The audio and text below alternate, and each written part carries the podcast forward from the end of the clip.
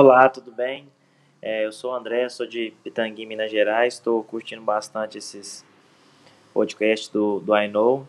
Eu tenho uma dúvida. É, como eu posso estar usando meu motor elétrico? É, em qual rotação? Qual a melhor forma de eu poder estar usando? Posso acoplar o meu contra-ângulo é, no meu motor elétrico? É, caso seja possível esclarecer essas dúvidas para mim. Obrigado, tchau, tchau.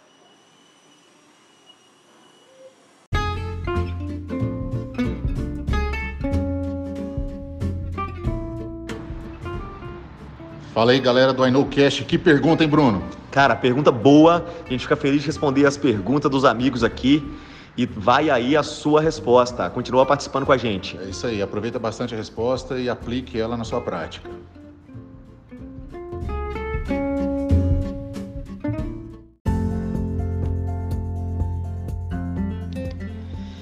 Fala André de Pitangui, Minas Gerais, aqui do nosso estado. André, espero que você esteja bem. E coincidentemente, apesar de eu estar aqui respondendo especificamente esse áudio que veio do André, a Ana Paula de Belo Horizonte, que já foi respondida aqui no I pelo Paulo Vinícius, mandou uma pergunta muito semelhante. Então, isso, essa resposta vai servir para você, é, André, e vai servir também para Ana Paula, tá bom? Então vamos lá.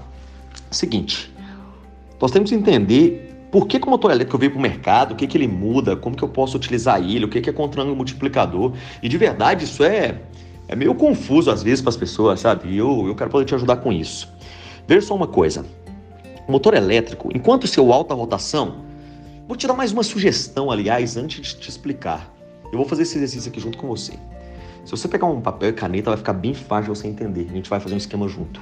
Você vai escrever assim de um lado, alta rotação. Eu estou escrevendo junto aqui para poder criar o esquema com você. E do outro lado você vai colocar motor elétrico. Beleza. O seu alta rotação, ele te entrega uma rotação de 380 mil RPM, ou seja, rotações por minuto. Enquanto isso, o seu motor elétrico pode te entregar até 200 mil RPM. Poxa, Bruno, mas então alta rotação gira bem mais rápido do que o motor elétrico. Sim, é verdade. O alta rotação gira bem mais rápido que o motor elétrico. Só que o alta rotação funciona a ar. Então imagina que o ar está entrando ali por baixo, aonde tem a rosca com o motor. Ele entra por baixo no motor, sobe por dentro do alta rotação e chega na cabeça do alta rotação. Na cabeça do alta rotação tem tipo uma, uma ventoinha.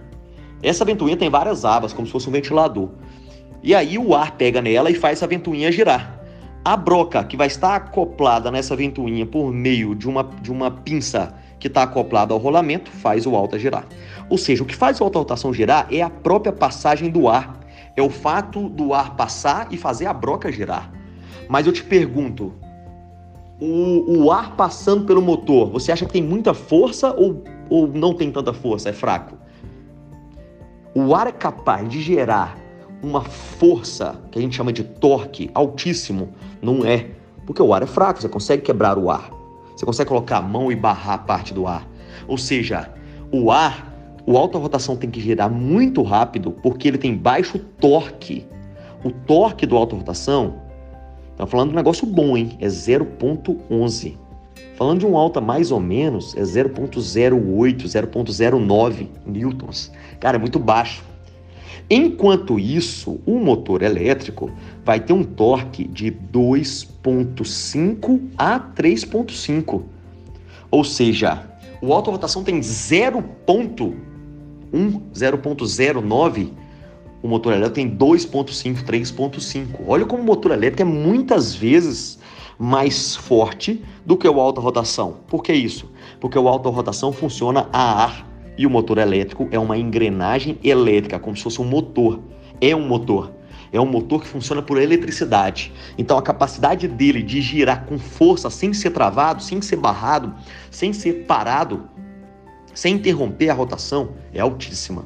Enquanto isso, a alta rotação precisa de muita velocidade para não travar. E mesmo assim, se você está fazendo, sei lá, uma odontosecção, um preparo, cortando uma coroa metálica, uma coroa de silicato de lítio, você sabe que quando você aumenta um pouquinho a pressão da mão, ele trava, porque o torque é baixo.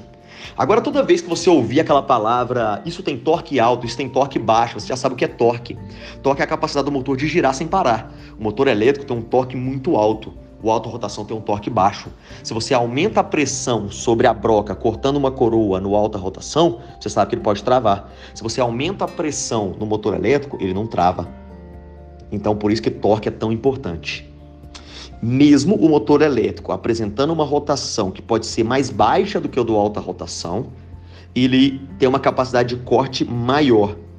Por quê? Porque se você aumentar a pressão da mão, ele vai sair rasgando, ele sai cortando. Isso só não vai acontecer se a sua broca for ruim. Mas se a sua broca for boa, se você está usando uma boa ponta diamantada, está usando uma boa multilaminada, está usando a broca correta, com um pouquinho de pressão, ele corta muito. A rotação com pressão, ele trava. Certo? Beleza, você entendeu isso, você agora entendeu por que, que o motor elétrico é melhor. Olha só, se eu preciso fazer um término cervical, eu não quero que esteja girando a 380 mil rotações. Eu quero que esteja girando lento. No motor elétrico, como ele é um motor a eletricidade, você tem um display que você regula a rotação que você vai trabalhar. Então, você, se você tem um motor elétrico com display, você vem ali, regula ali a rotação do motor elétrico, deixa ela mais baixa, e aí você pode fazer um término cervical mais bem acabado. Como ele não gira a ar, ele tem vibração quase que nenhuma, vibração baixíssima. Então você tem mais precisão de trabalho, mais lento e ainda com menos vibração, corte mais preciso.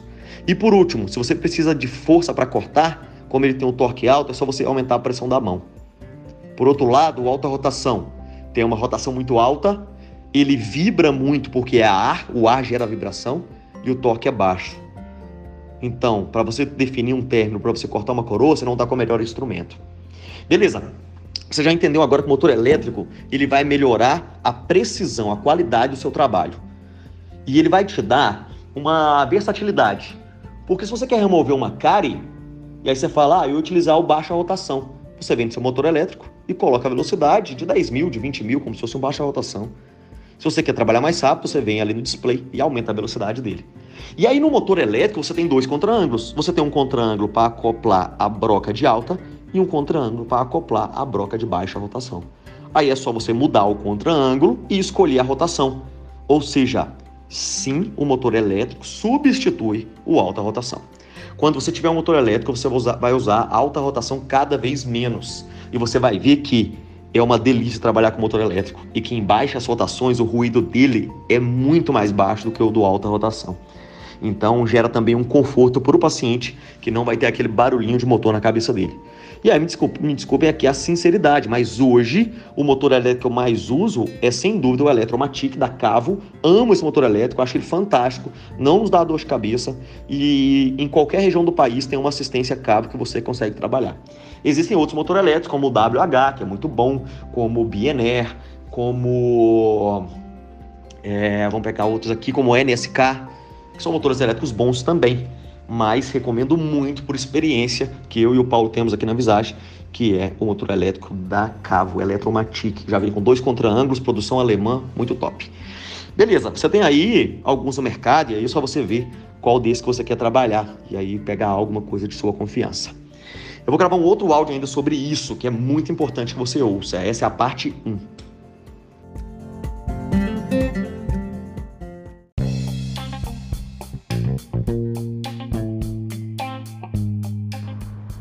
Mais uma pergunta respondida aqui no I Know Cash, no qual você envia as perguntas. A gente estimula que você compartilhe isso, que você mande mais perguntas, que você informe os colegas que eles podem enviar as perguntas deles para a gente também continuar alimentando aqui essa plataforma. É isso aí, pessoal. Não vamos perder o espírito do I Know, que é uma ponte, é um canal de comunicação entre a demanda clínica e a fonte de conhecimento e é uma via de mão dupla. Não significa que só nós estamos transmitindo, porque a gente também está aprendendo com você.